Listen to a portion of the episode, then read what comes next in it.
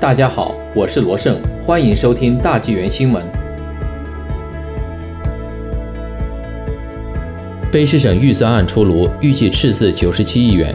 四月二十日，卑诗省府公布了二零二一年、二零二二年财年预算案，预计本财年的赤字将达到九十七亿元。随着经济复苏，未来两年赤字会逐步减少，至二零二三年、二零二四财年底，总债务将增加四百亿元。省府表示，该预算旨在疫情期间保障省民的健康和生计，同时在公共服务、基础建设等领域投资，以支持经济复苏。省财政厅长罗品珍说：“疫情开始时，大家的生活都急速地受到影响，我们已经为困境中的卑诗省民提供广泛的援助。财政预算案2021是基于我们在去年学到的经验。数据显示，本省上一财年的赤字为81亿元。”低于去年底预测的一百三十六亿元，主要原因是收入的增长超出了预期，包括强劲的住房和零售业的征收增长。本年度的预算总支出为六百七十六亿元，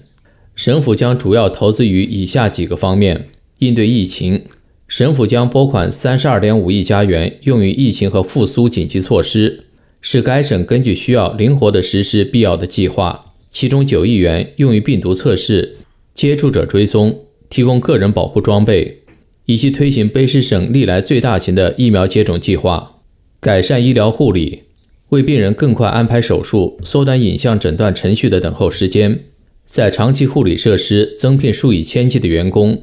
以及改善家居护理，在学校提供更多的精神健康支援，设立更多的方嘴健康中心，增加四倍儿童及青少年综合支援队数目。扩展应对滥药危机，在社区内提供更好的医疗护理，包括新建医院，如新的素里医院及癌症中心；在卑诗省各地设立更多的紧急基层医疗中心，增加省民福利，为十二岁或以下的儿童提供免费的公交服务，每年可为每个家庭节省最多六百七十二元，每日十元的托儿名额将增加一倍，早期儿童教育工作者的薪酬补贴也会加倍。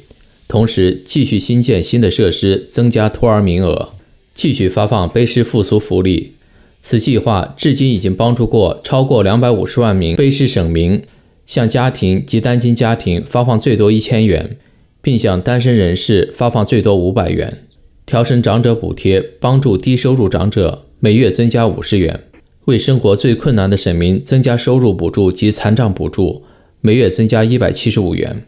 基建投资。在分预算案中增加三十五亿元基建投资，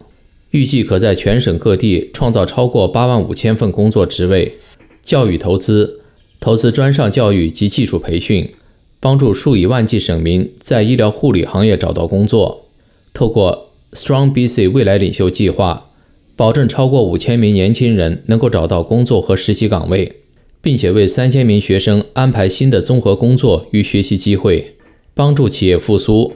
通过一系列补助金和拨款，支持卑诗省企业的长远发展。部分措施已经推出，以应付紧急需要，同时帮助企业适应和增长，改善营运和远足境。从2022年起，每年在全省各地增设最多100个新营地，确保旅游业商户和社区能够度过疫情。拨款1.2亿元支持旅游业的复苏，包括提供补助金，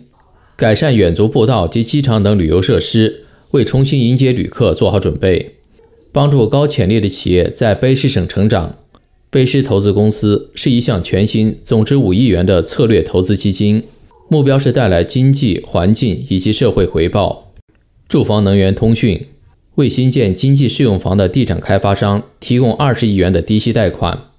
为中等收入家庭提供超过九千个新住宅单位。透过新增的五点零六亿元的 Clean BC 计划。减少碳排放，保护社区，扩展经济，同时创造就业机会。拨款改善卑诗省各地的通讯服务。数据显示，卑诗省2020年生产总值的跌幅达到百分之五点三。随着经济复苏继续，财政厅预测卑诗省的 GDP 会在2021年增长百分之四点四，2022年增长百分之三点八，